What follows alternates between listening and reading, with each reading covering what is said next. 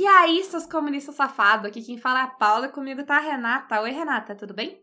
Tudo ótimo e por aí. Tudo ótimo, estamos uh, gravando no meio da tarde, assim, na tarde fria de quinta-feira.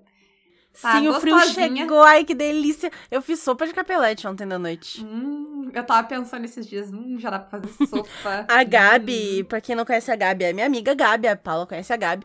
A Gabi postou no Twitter que ela e mais umas três pessoas que ela conhecia tinham feito sopinha de capelete. E ela postou, tipo, frio a gaúchos, sopinha. É, e por frio não é necessariamente frio de tomar sopa, mas assim, baixou de 20 graus, dá pra, dá Isso, pra tomar já uma dá pra, sopa. Dá pra aguentar sopa. Sem, sem suar, já tá valendo, tá valendo. Botou, botou um casaquinho, dá pra fazer sopa. É assim que funciona. Né? Eu tenho que, inclusive, tirar as roupas de frio do. Uhum, Agora elas estão debaixo da sim. cama.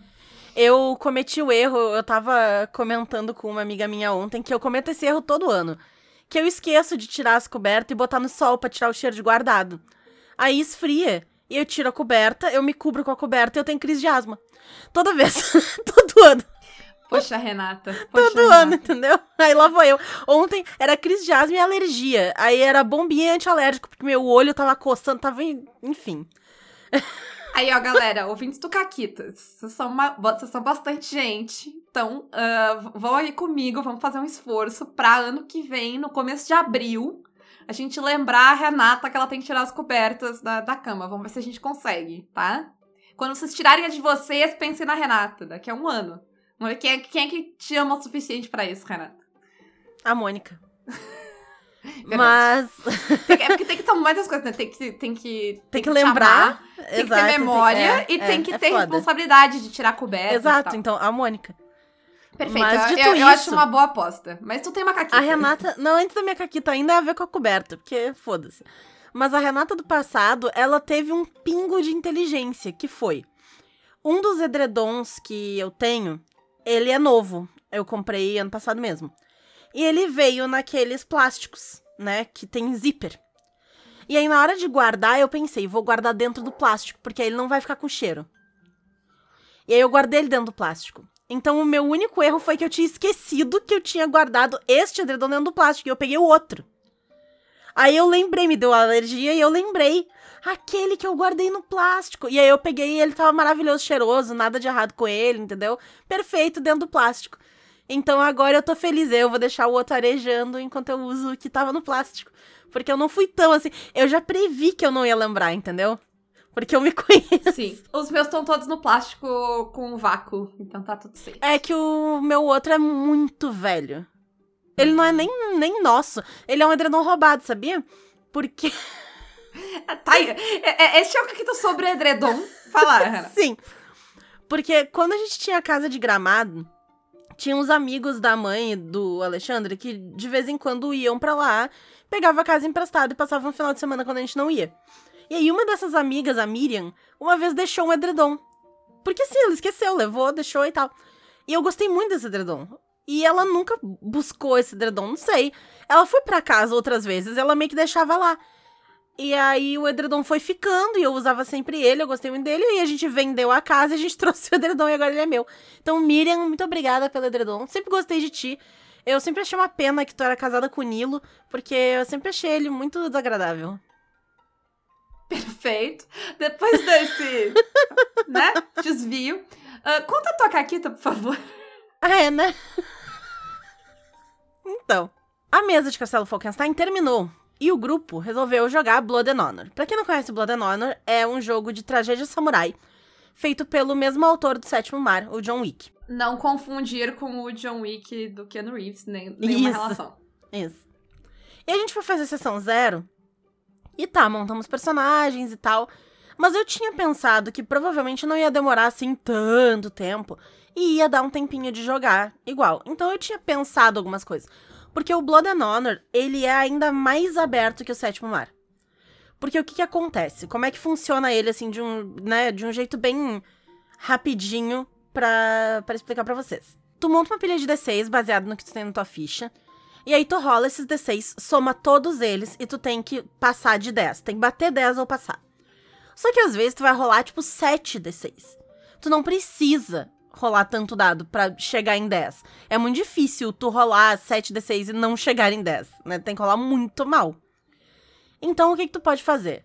Ah, eu tô confiante com 5d6, que é mais que o suficiente para chegar em 10. Beleza. Então, esses outros dois eu não vou rolar, e eles são as minhas apostas, porque eu tô apostando que eu consigo chegar em 10 sem eles. E se eu chegar em 10, eles contam meio que como uns bônus, assim. Então, bati 10, eu tenho um sucesso. Mas cada um desses D6 me permite alterar a narrativa de alguma forma. Então eu vou adicionar um elemento na cena, eu vou colocar uma pista nova, eu vou derrotar um inimigo a mais, enfim, é assim que ele funciona, tá? Então, como ele é um jogo que a pessoa pode alterar muito a narrativa com esses dados de aposta, não adianta eu, como narradora, super preparar uma aventura e pistas e indicações e não sei o quê. Eu tenho que ter uma estrutura mais ou menos, assim. Porque tudo que vai ser adicionado vai ser a ver com eles. E pode ser que eles coloquem uma, algum elemento na narrativa que seja, ah, o Daimyo da Terra do Lado tá envolvido, porque aqui tem um pedaço de tecido de um uniforme que é dos samurais que servem esse cara. E agora o cara tá envolvido, pronto. Não tem, não tem essa. Se ele não tava antes, agora ele tá. Então não adianta eu preparar uma mega coisa e tal. Aí o que, que eu fiz? Eu fui pro chat GPT e pedi, tipo, ah, faz aí pra mim uma aventura de samurai. Vamos ver o que, que tu me dá de ideias. Mandei ele me dar, tipo, umas cinco ideias, uma coisa assim. Aí uma delas eu gostei, achei que, né, foi ali, deu uma modificada e tal, né? Que a aventura era basicamente uma espada foi roubada do imperador e o imperador mandou uma carta para todos os daimyos pedindo: "Me ajuda a recuperar essa espada, ela é uma relíquia da minha família, eu preciso dela". E essa, esse ia ser o chamado da aventura, essa carta do imperador. Aí, quando a gente montou os personagens, no final, cada um colocou fatos no mundo. É parte do, da montagem do sistema também. Então, um disse que ah, o Daimyo ele é assombrado pelos espíritos dos antepassados dele.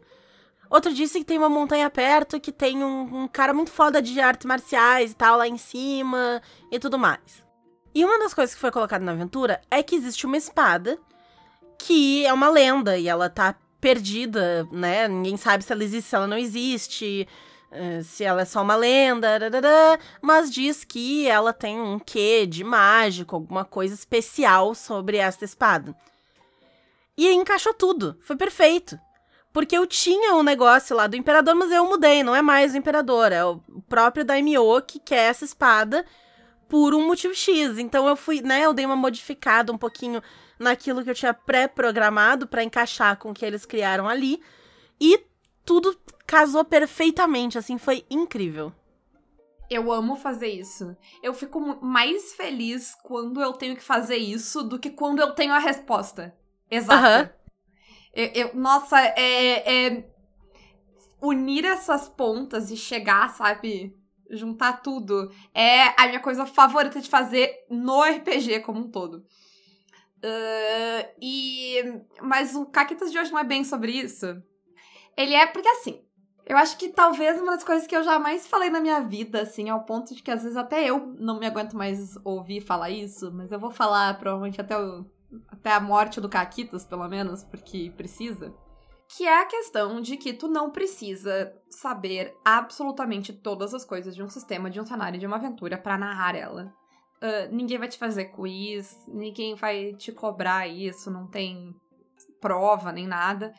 Então, tá tudo bem. Mas, assim, sendo honestos aqui, é, é, só cá entre nós, não saber as coisas causa ansiedade ou, na melhor das hipóteses, causa um esforço mental maior. Porque tu ainda não sabe todas as. Sabe? Não é um caminho natural tu ativar certas mecânicas, fazer certas coisas, saber onde tá o que tu precisa, onde não tá, o que que tem que onde o que que tem de suporte para fazer isso, para fazer aquilo.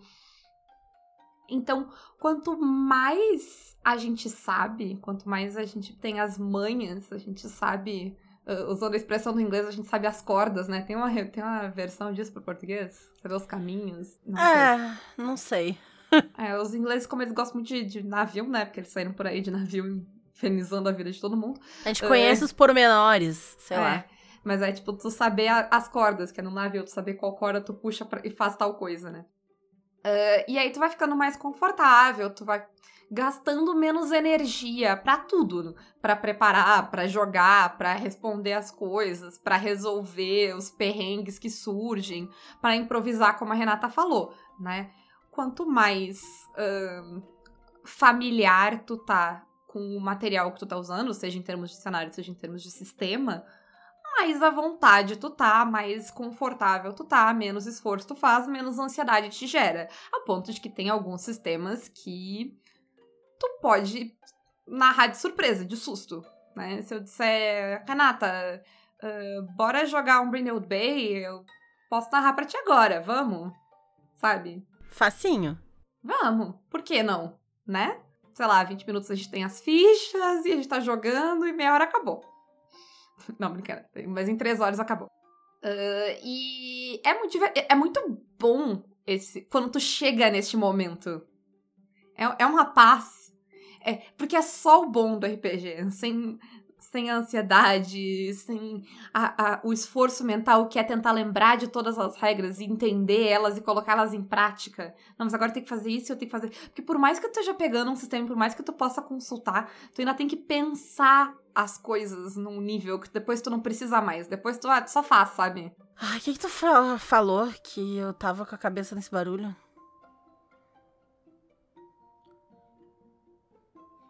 Paula? Eu tô falando mutada. Eu falei sobre como tu chega neste momento e aí tu fica, tipo, como é. te dá uma paz e um conforto e tu não Ah, precisa sim, fazer sim, sim. esforço nenhum. Uhum. E esse é o objetivo final do RPG, né? Porque a gente quer se divertir, a gente não quer tá ali suando frio, fazendo um negócio. E por mais que a gente tente desconstruir esse essa responsabilidade, né, de ah, meu Deus, eu preciso saber tudo, eu preciso me, me coordenar.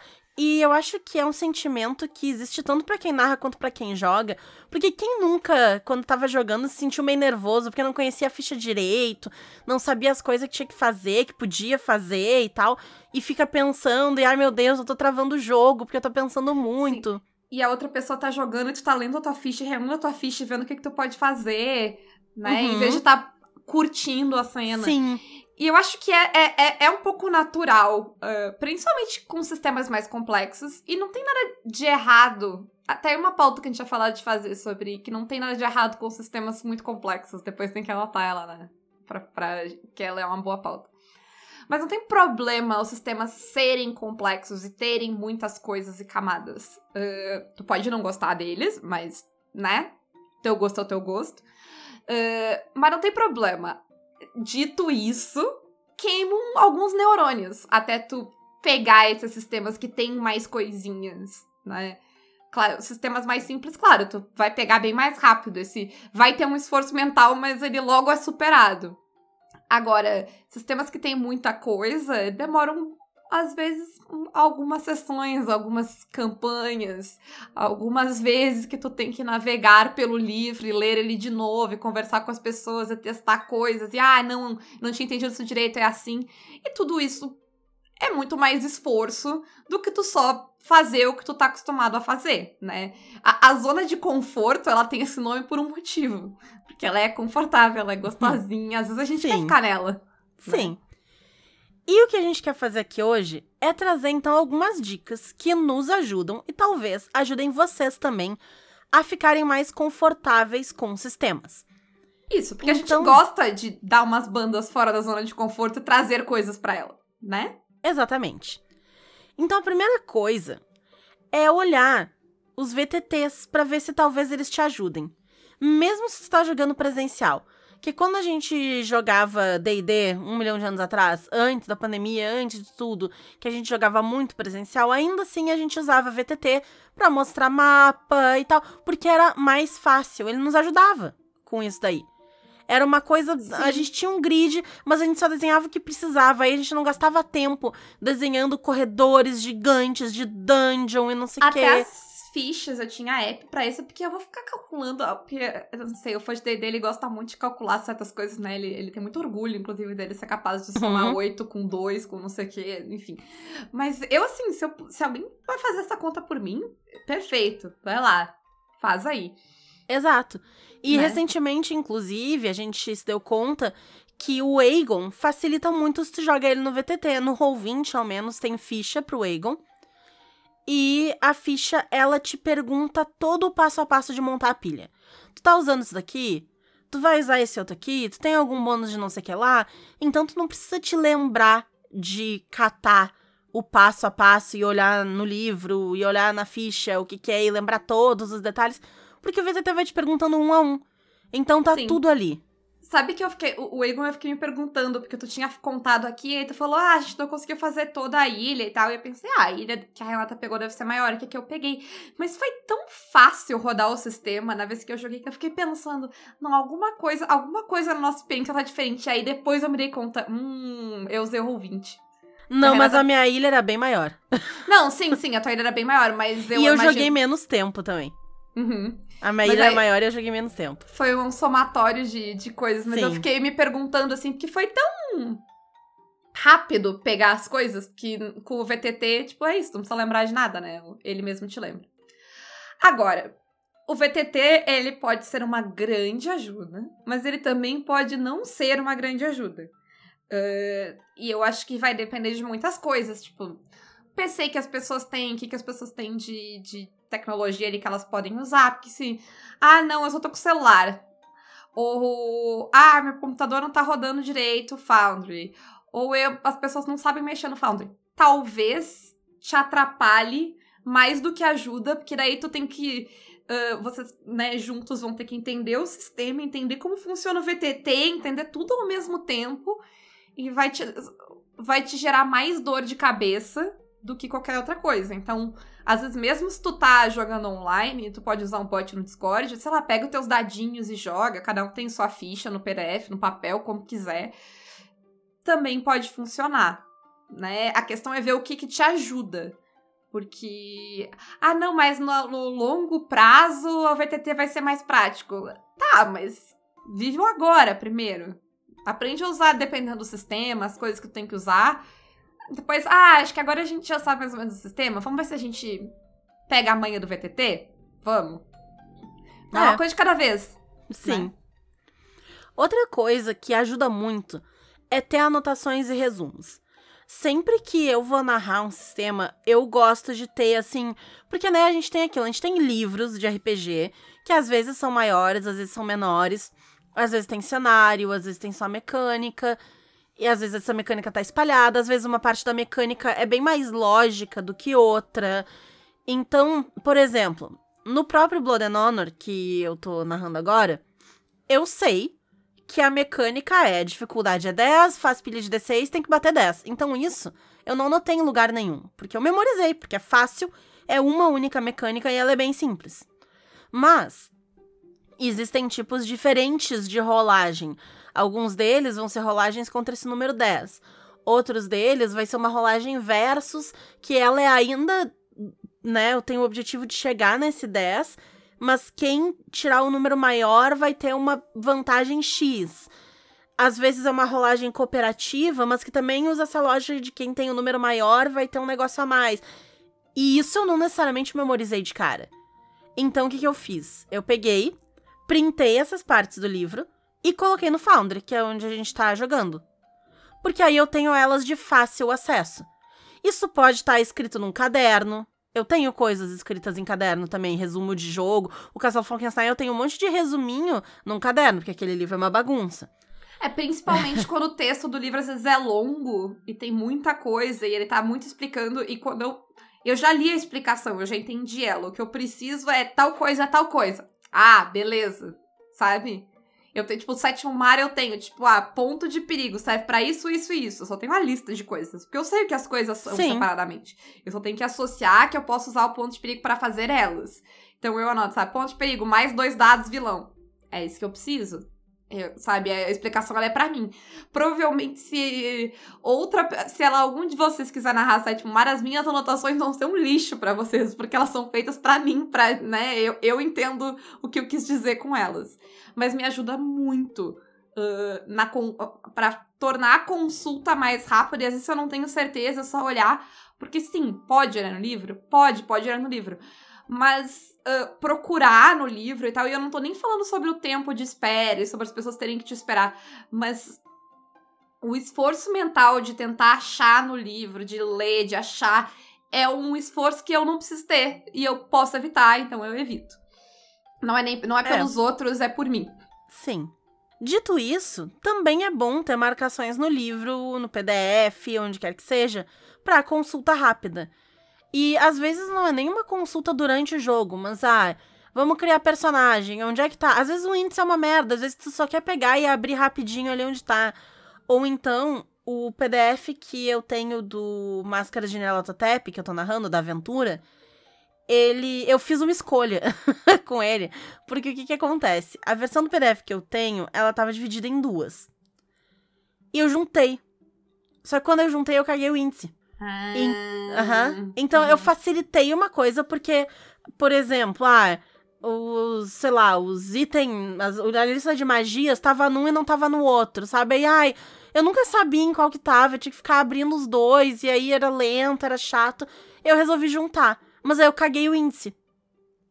Aí o que que eu fiz? Eu fiz um índice meu. eu coloquei assim, porque né, no Adobe Reader tu consegue colocar, tipo, post-its, assim, pra tu ler os negócios. Eu fiz um post-it e eu corrigi parte do índice tá certo, parte não tá. Eu, tipo, ah, página tal é tal coisa, página tal coisa. E coloquei, porque eu não preciso também de um índice detalhado por máscaras, eu só preciso saber, ah, em que página começa a Austrália, em que página começa não sei o quê.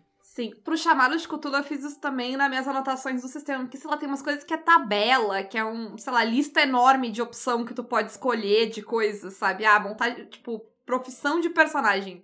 Não vou anotar todas elas para mim, porque é um monte de coisa. Mas eu tenho, tipo, ah, profissões, é, ocupações, eu acho, na verdade. Página tal, tal, tal. Então, quando eu tô montando ficha com as pessoas, eu vou seguindo, eu tenho a ordem ali de montar ficha. Eu não preciso abrir a página do livro que tem tudo isso. Porque daí eu posso olhar pra cara das pessoas até também, né? Não preciso ter. Porque às vezes tu tem o VTT, tu tem o livro, tu tem o Discord, tu tem o negócio da trilha sonora, enfim, sabe? E tu já tá ficando. Às vezes tu tem mais de um livro, tipo, o sétimo mar, geralmente tem cinco, seis livros. Então, às vezes, tipo, ah, tal coisa tá em tal página, é só isso que eu preciso saber. Que daí eu só vou lá, digito a página e acho. E também ajuda, ou faz o, a marcação no próprio leitor de PDF. O que te ajuda, o que te funciona, né? É, a moral é sempre procurar Sem julgamento. que vai funcionar pra ti, né? Sem julgamento. É. Dito isso, tu não precisa carregar este, entre aspas, peso todo. Tu pode e deve dividir essa carga com o restante do grupo. Então, é, a gente tava jogando o Sétimo Mar e surgiu uma dúvida do negócio. Enquanto a Paula e a Rai seguiam a cena, porque eu não estava envolvida nessa parte da cena, eu fui conferir no livro qual era o negócio. Não precisa a Paula que tá narrando ou a Rai, que é a personagem que tinha aquela mecânica, parar o que elas estão fazendo, ir lá e olhar. Se eu tô ali, eu posso olhar, entendeu? E eu sei onde é que tá. Então eu fui lá e olhei e só falei, tipo, ó, galera, tal coisa. E deu. E é uma parada porque ninguém é obrigado a ler. E eu acho, eu, eu sou muito contra essa ideia de, pai, ler o livro é o mínimo que tu pode fazer, porque não é, ler o livro dá trabalho, ler o livro é complicado. Mas, às vezes, se tu, se tu é alguém que entende lendo o livro, ou se tu tem outros meios que não lendo o livro de ter acesso a essa informação, tipo, sei lá, às vezes tem vídeo, tem podcast, tem alguma coisa. Uh, e tu pode fazer isso para ajudar a pessoa que é quem tá carregando, que geralmente é quem tá narrando, vamos ser honesto. É uma coisa muito boa se fazer, assim. Eu lembro quando eu fui jogar Yggdrasil, que eu, eu curti muito jogar Yggdrasil, mas o Yggdrasil tem muita regra. O combate do Yggdrasil é todo mecanizado, estratégico. E, ele tem regra para se tu tá usando escudo, se não tá usando escudo, quantas ações tu faz, é um monte de coisa. E aí eu pensei, um, eu sou uma pessoa que pega com facilidade essas coisas de regra, lendo regra de livro. A minha personagem, ela é uma chefe de guerra, ela é alguém que trabalha com essa estratégia. O X estava tancando isso sozinho, porque a gente tinha lido mais mais por cima, mais a parte dos nossos, sabe, das nossas personagens. Eu disse, não, vou sentar e vou ler, vou ler o capítulo de combate inteiro e anotar. E aí eu sabia as coisas, eu podia ajudar. Porque é. A, a, nossa, a paz que dá quando alguém, sabe? Tipo, quando tu diz. Que tem o, tem o cara que odeia advogado de regras, né? E eu vou, vou dar uma verdade aqui, Renata. Que nem todo mundo tá hum. preparado para ouvir. Mas só não gosta do advogado de regras quem ia burlar a regra. Ninguém que segue a regra tem problema com advogado de regra. Talvez tenha problema com a pessoa insuportável que fica interrompendo todo mundo, mas aí o problema não é falar a regra, o problema é interromper todo mundo. Mas a, a, ninguém se incomoda de alguém ir lá e diz, tipo, ó, oh, eu acho que é assim se tu tá sendo educado, a não ser que essa pessoa ia mentir uma regra. É o único. A má fama do advogado de regra vem do narrador que tá acostumado a cagar a regra e de repente descobriu que não podia mais. Tá? Sim. Essa é uma grande verdade. Mas eu fico muito feliz quando eu tô, tipo. Ah, às vezes eu nem falei ainda. alguém perguntou um negócio. A, a, Renata faz isso direto quando, a gente tá na, quando eu tô narrando. Eu, alguém me perguntou um negócio do sistema, a Renata sabe responder, ela vai. Ou, ou às vezes eu jogo pra Renata. A, a Rai tá jogando pela primeira vez de sorte estrega. E eu nunca joguei de sorte estrega. Eu li as coisas de sorte estrega. Eu já joguei em algumas mesas que tinham estregas, então eu sei mais ou menos a regra, mas a Renata jogou de só de estrega. Então toda vez que a Rai pergunta alguma coisa sobre a mecânica de só de estrega, eu pergunto, Renata, tu sabe isso? Porque se a Renata sabe, a Renata sabe, eu não preciso saber. É. na paz. Sim. Viver na minha vida. E isso ajuda muito, né? Então, ah, como eu já joguei, eu vou saber o negócio. E é meio natural que quanto mais a gente faça a coisa, mais a gente vai dominar. Então, se tu narrar várias vezes o mesmo sistema, jogar várias vezes com o mesmo arquétipo, ou ao menos experimentar os arquétipos diferentes que tem naquele jogo, narrar a mesma aventura várias vezes, tu vai pegar aquela história, tu vai ter aquelas informações e tu não vai necessariamente precisar consultar porque tu já memorizou. Ou porque tu conhece o suficiente para saber o que que tu pode improvisar. Porque tu sabe. A, o problema, entre aspas, do improviso quando é uma aventura pronta é que tu nunca sabe o que, que tu vai cagar. Né? Então. Sim, sim, o problema é o efeito dominó das coisas. É, exato. Às vezes um improviso, né, cai bem, às vezes ele caga um outro negócio, tu fica, hum, agora vou ter que consertar isso aqui. Aí tu conserta, tu caga um outro negócio, aí fica o diabo, sim. o inferno na terra. Mas quando então, tu sabe, tu é. consegue prever onde os dominós vão cair, mudar as coisas e tá tudo certo. Nossa, tem aventura de chamado de rastro de Cutulo que eu já narrei tantas vezes que eu consigo narrar ela sem abrir o PDF. Eu sei as informações que eu tenho que dar para as pessoas, eu sei as datas, eu sei os nomes, eu sei tudo de cor, porque eu já narrei ela tantas vezes. É a aventura do, do Dança de Sangue, que eu narrei no Caquitas, inclusive. Eu, eu, nossa, eu sei ela num nível que poucas coisas da minha vida eu sei tão bem quanto essa aventura. inclusive. Eu posso narrar ela no tempo que tu for. Tu pode me dar uma quantidade de jogadores uh, e um tempo e eu narro. É, é, dá para fazer um jogo, assim, sabe? Uma hora, quatro jogadores, vai. Eu vou. Porque é, nós temos uma intimidade, eu e ela, que é profunda. Que é ruim de tu ter com o Cthulhu, né? Mas fazer o quê? Acontece, né? Acontece. E outra coisa, com, com aventuras prontas e tudo, é ter anotações também em VTTs ou cadernos ou o que quer que ajude vocês. Tem o handout, faço... né? É. Como é que eu faço? Principalmente aventuras grandes e complexas como Máscara de Neraltotep. Lá no Foundry, eu tenho cenas. Então, por exemplo, loja do fulano, casa de não sei quem, biblioteca tal. Em cada uma dessas cenas, né? E aí eu vou criar a cena lá no Foundry, eu boto uma fotinho bonitinha no fundo e tal, não sei o quê. Cada uma dessas cenas tem uma série de NPCs que pode estar na cena, uma série de pistas para serem encontradas. Então eu tenho os handouts dos NPCs, com o detalhe de quem é aquela pessoa, que tipo de pista ela sabe, que tipo de teste precisa fazer para conseguir essa pista. Às vezes, né, isso aí eu não necessariamente vou seguir 100% a risca, mas como o livro me dá, eu coloco ali para já me dar as ideias, né? E eu coloco essas pistas ali bonitinhas, né? Eu arrasto o handout pra tela da cena e aí ele fica ali e só eu consigo ver, porque eu não dei permissão para ninguém mais ver. Então, o pessoal não tem acesso para abrir. Não que eu acho que eles vão a. Mas né, enfim. Menos coisa na tela pra eles. porque eles não precisam. Então. É, exato. É menos coisa na tela para você se preocupar. E aí tá ali, quando eu preciso, ah, ok, tô, eles foram na biblioteca, abro a biblioteca, e aí eu sei que tipos de coisa eles podem achar na biblioteca, porque tá tudo ali.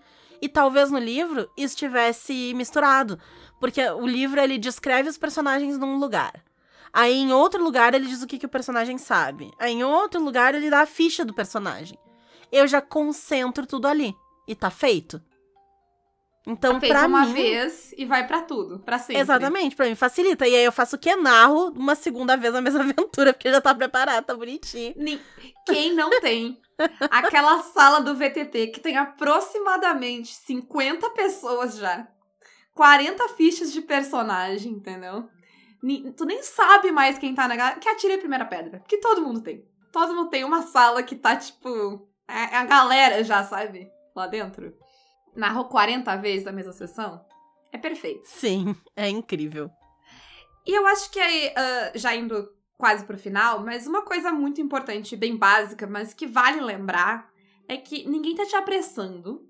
E tá tudo bem ah, essa, esse, essa demanda que as coisas vão ter no começo. E tá tudo bem se as coisas não saírem tão bem quanto elas poderiam. Se, sei lá, tu cansar e não quiser narrar tantas horas porque é muito cansativo. Se tu. Nossa, não sei, tem que olhar no livro. Nada disso é um problema pra ninguém. Pra ninguém decente, pelo menos. Pra ninguém que vale a pena estar na tua mesa. E tu deveria ter mais paciência contigo, se é tu que tá causando essa ansiedade. Eu, eu, eu sou uma pessoa que eu, eu me esforço pra ter paciência comigo. Porque eu nem sempre tenho. Mas uma coisa que me ajuda muito é pensar: se eu tivesse na, na outra posição, se eu fosse um dos outros jogadores da mesa, se eu fosse narrador da mesa, se eu fosse um dos jogadores da mesa, eu ia me incomodar com isso? Porque a resposta é sempre não. Aham. É sempre, sempre, sempre não. É, é, toda vez que tá dando alguma treta que eu- a pessoa que tá procurando uma coisa no livro. Eu, eu acho. Em live isso é muito visível, porque toda vez que cai a live, a pessoa que está hosteando a live está arrancando os cabelos de nervosa. As outras pessoas estão comentando da janta, da série que elas assistiram, do, sei lá, da, da fofoca do vizinho do fulano, de, sabe? Qualquer coisa. Qualquer assunto banal. Felizes. Ninguém tá preocupado. Em geral, quem tá preocupado. A gente que tá gerando essa ansiedade. Então, vale. Eu sempre faço, faço essa empatia reversa, sabe? Em vez de te colocar no lugar do outro, coloca o outro no teu lugar.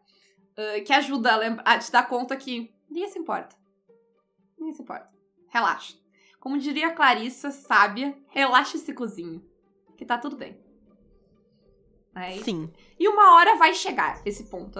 Tem sistemas que vai demorar mais, tem aventuras que vai demorar mais, tem aventuras que vai demorar menos. Mas se tu curtir aquele sistema, se vai ser algo que tu vai continuar jogando, uma hora, uma hora vai chegar. Talvez, sei lá, a Renata nunca vai chegar no nível do Máscaras de Neratotep que ela tem das aventuras de, de uma sessão. Mas tá tudo bem também. Ela vai chegar no nível que ela quer. Né? Até Sim, ela tá inclusive disposta. eu já percebo a diferença do grupo de vocês que jogou primeiro pro outro grupo que tá vindo depois.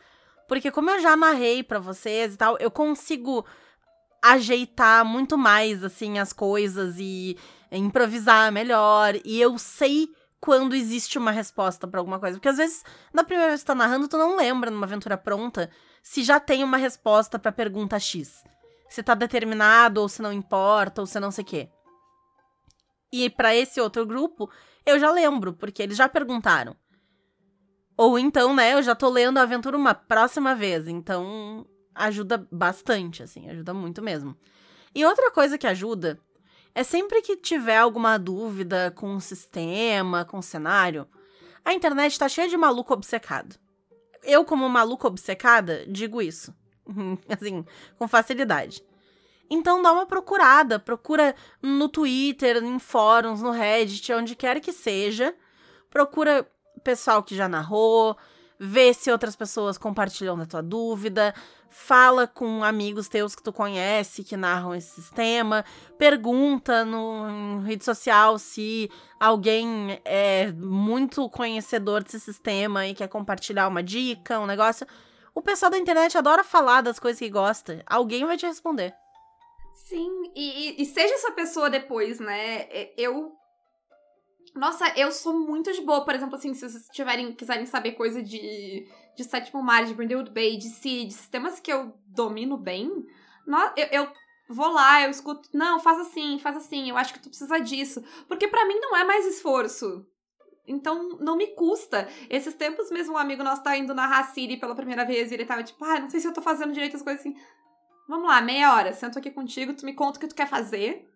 Uh, e eu te digo que eu acho que, ah, dá para fazer assim, dá para fazer assim, dá uma ajuda. Inclusive, uh, normalizem se vocês têm mais amigos dentro do RPG. Uh, contar para as pessoas quando vocês estão narrando ou jogando as ideias de vocês antes, se vocês não querem, tipo, se vocês querem causar alguma surpresa pra mesa ou não sabem que rumo tomar as coisas, é muito bom dar, fazer um brainstorming com outra pessoa.